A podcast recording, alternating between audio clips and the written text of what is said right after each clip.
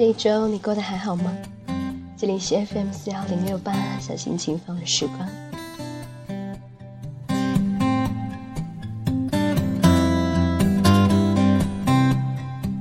不要被我的声音吓到，因为最近天气总是忽冷忽热的原因，再加上周围有很多朋友都受凉感冒，所以就很不巧的被汹涌而来的感冒病毒撞了一下腰。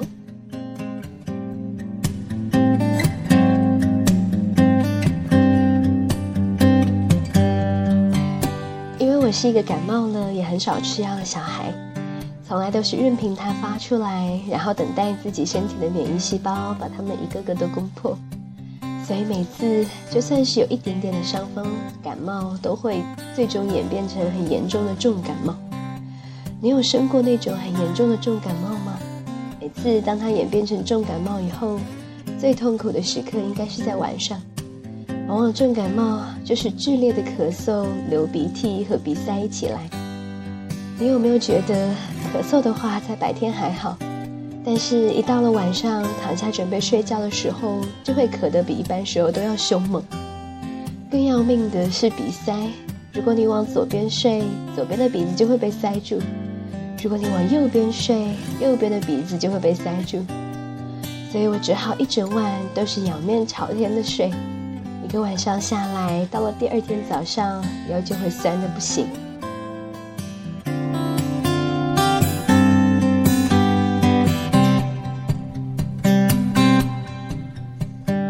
但是我觉得这一切我还是可以忍受的。最不能够忍受的是下面这个，因为一个鼻子塞住，另外一个没有，所以全部的呼吸都需要用到另外一个。时间久了。这个鼻腔里面的鼻黏鼻黏膜就会被损坏掉，因此每天晚上我都是被自己的鼻子疼醒的。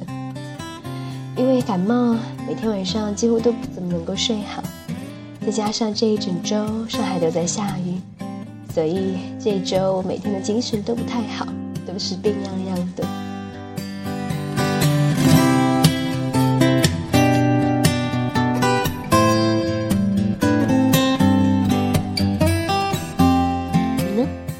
感冒了吗？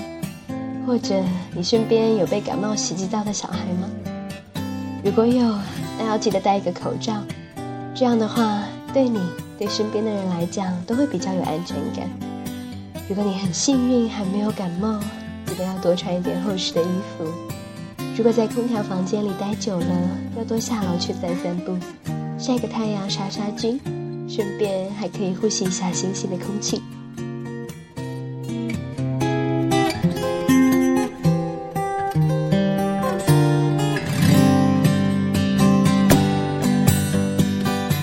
昨天准备节目的时候，我就在犹豫，到底要不要停播一周，休一个病假，然后下周继续。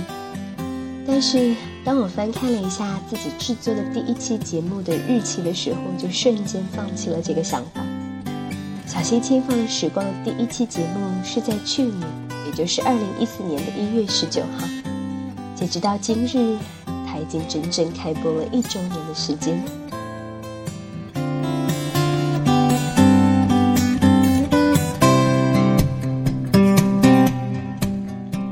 前有盘算过，到电台一周年的时候，一定要做一期很有意义的节目，所以要请大家原谅，我竟然要以这样一个很糟糕的状态来完成这次，应该是非常特别的节目。虽然自己的状态很糟，但是昨天我躺在床上的时候就想，也许这就是老天的一个巧妙的安排，把最有意义的时刻留给了一个状态很糟糕的自己。也许老天就是要考验一下我，看一看我是否可以胜任。最后，我下定了决心，一定要在这个很特殊的日子里完成这一期很特别的节目，因为它会时刻提醒着我：你看，这么糟糕的时刻你都过来了，还有什么是你跨越不过去的？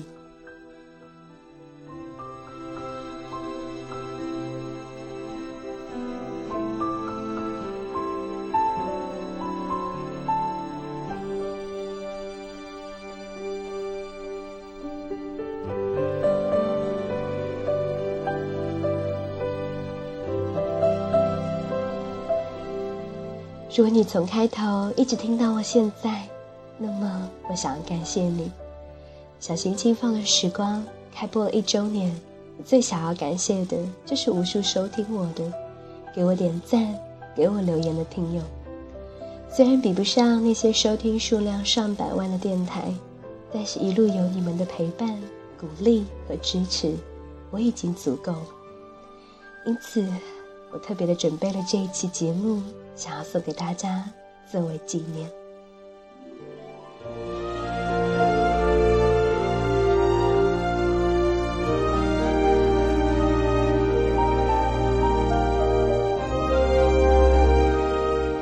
第六十五期的小心轻放的时光，我想要和你聊一部电影。这部电影一共有两个半小时，我一共花了四个上下班的时间，终于将它全部看完。这部电影是继《三个傻瓜》之后，印度电影当中的又一奇作。这部叫做《人生不再重来》的电影，讲述的是三个好哥们儿在其中一位婚前的单身之旅中。发生的一系列戏剧性的事件。三个男人来到了西班牙，挑战了内心最惧怕的事物。怕水的阿琼学会了潜水，寻觅到了自己终身的爱人——潜水员教练莱拉。在莱拉的影响下，改变了以往金钱重于一切的观念，明白了自由和快乐的真谛。而伊木兰挑战了自己恐高的极限，去参加了跳机训练。还如愿的见到了自己的亲生父亲，并且鼓起勇气发表了自己的诗歌。最后，三个人一起去参加了奔牛节，在死亡的边缘挑战着内心的恐惧，而卡比尔也敢于面对自己对于结婚的犹豫。最终，这次旅行让他们变得强大的去面对各自生活中事业梦想。和婚姻的抉择。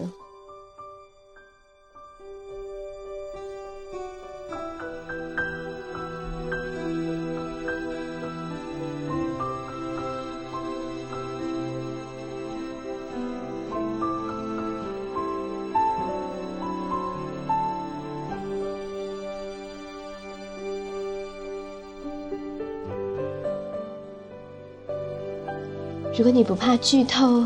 那我想要和你分享一下这部电影给我印象深刻的三个场景。第一个发生在他们三个人完成潜水之后，一向漠然冷酷的阿琼，居然在上船脱去潜水服后，望着一望无际的蔚蓝色的大海，流下了眼泪。这个时候，一段旁白伴随着悠扬的弦乐一起响起。像融化的蓝宝石般游过这片静谧的深海，没有地的支撑，没有天的包裹，没有细碎作响的海水声，诉说着只有你在这里，只有我，我的呼吸和心跳，如此深邃，如此孤独，可我，唯有我，现在我能够体会到自己的存在。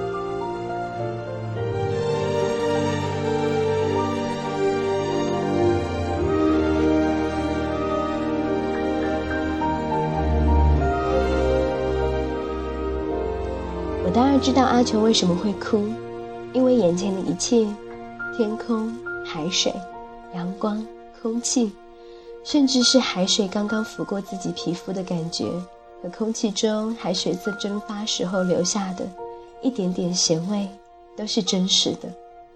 他们的小船飘在一望无际的海上，所有关于过去的回忆和去往未来匆匆的脚步都被隔断了。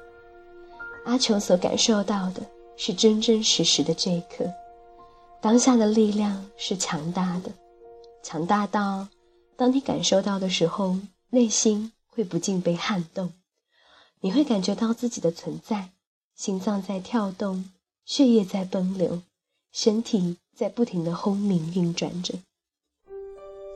你是真实的活在这个世界上，光是这样的觉知就足以让你感动。震撼到流下眼泪。后来回到他们租下的海边别墅里，三个人同莱拉一起共进了阿琼做的晚餐。当卡比尔询问阿琼是否还怕水的时候，阿琼回答说：“现在不怕了，生活也是。”大家都惊叹一次潜水能够让他一下子懂得了生命的意义。阿琼却说：“事实上，那很简单，只要保持呼吸就好。”他在说这句话的时候，深深的吸了一口气，然后缓慢的呼出。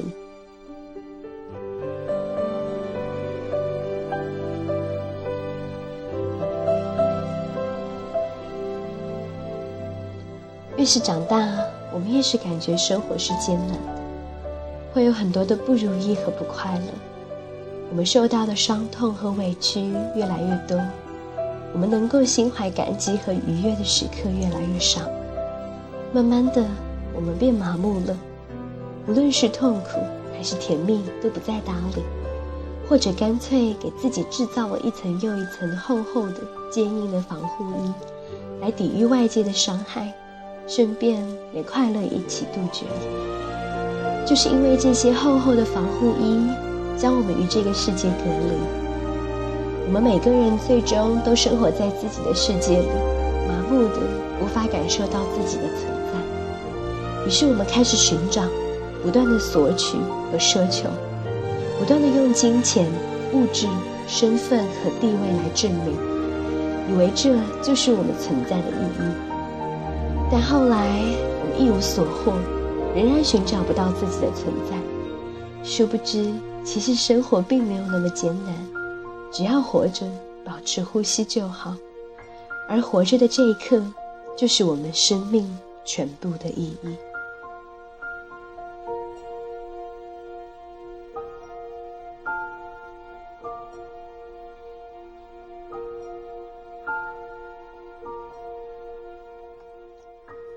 第二个场景是阿琼与莱拉的一段对话。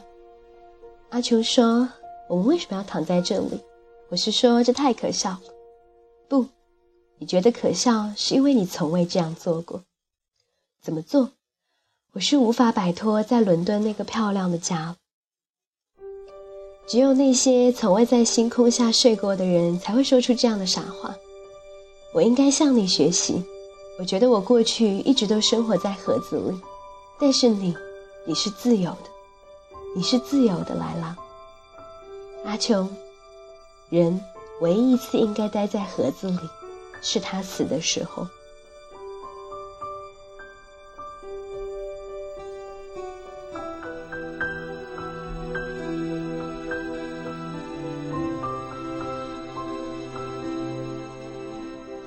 阿琼是一位金融的经理人。因为小时候的贫穷让他害怕，所以就拼命努力的工作，努力赚钱，无论赚多少都始终不满足。看着他，我们这些每天挤上下班高峰的人们，不都同他一样吗？努力工作只是为了更好的生活，却不曾发现我们活着好像只是为了工作。我们谁都不是那个生活在一个盒子里面的人吗？区别的只是在于，有的人盒子大一点，有的人小一点而已。我们不曾停止的忙忙碌碌，忘记了我们其实是自由的，我们一直都是自由的。只有我们的内心才能够决定自己想要的是什么样的生活。莱拉在电影中好似一个自由的精灵，她爱上、真诚、率真的与三个男人做朋友。她可以为了自己的爱好去周游世界，可以骑着摩托不远万里的追上阿琼的汽车，只为了给他一个吻，好让自己不留遗憾。这样自信洒脱的女子是极具吸引力的，也只有这样一个热爱生命、真性情的女子，才能够拯救为了工作、为金钱、为物质失去了自己的阿琼。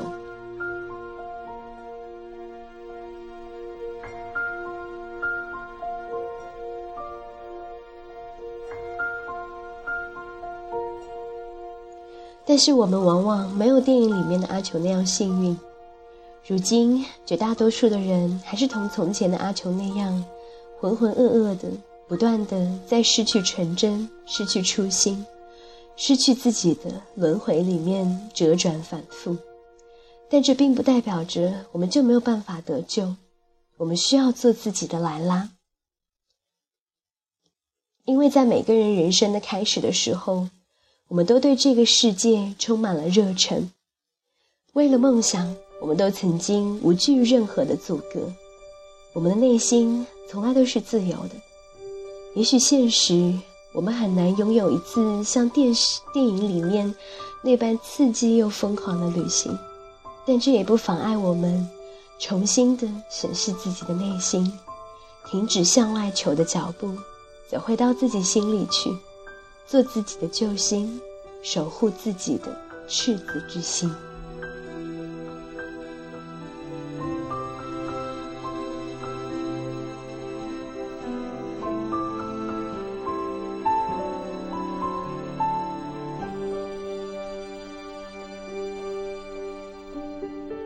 就像莱拉说的：“你是自由的，唯一一次只能够待在盒子里的机会，只有你不久将别于人世的时候才会出现。但愿等到那一刻来临的时候，你可以无悔于自己，无悔于人生。”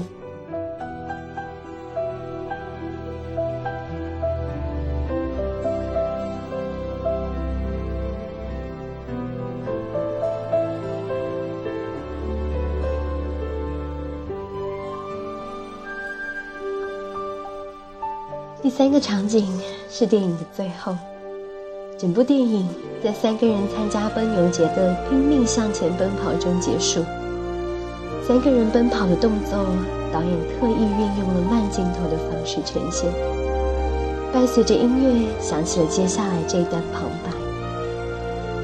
小心轻放的时光，一周年的纪念节目也要将接近于尾声了。我想要把接下来的这段话语。送给每一位收听我节目的小孩，祝你纪念日快乐，明天快乐。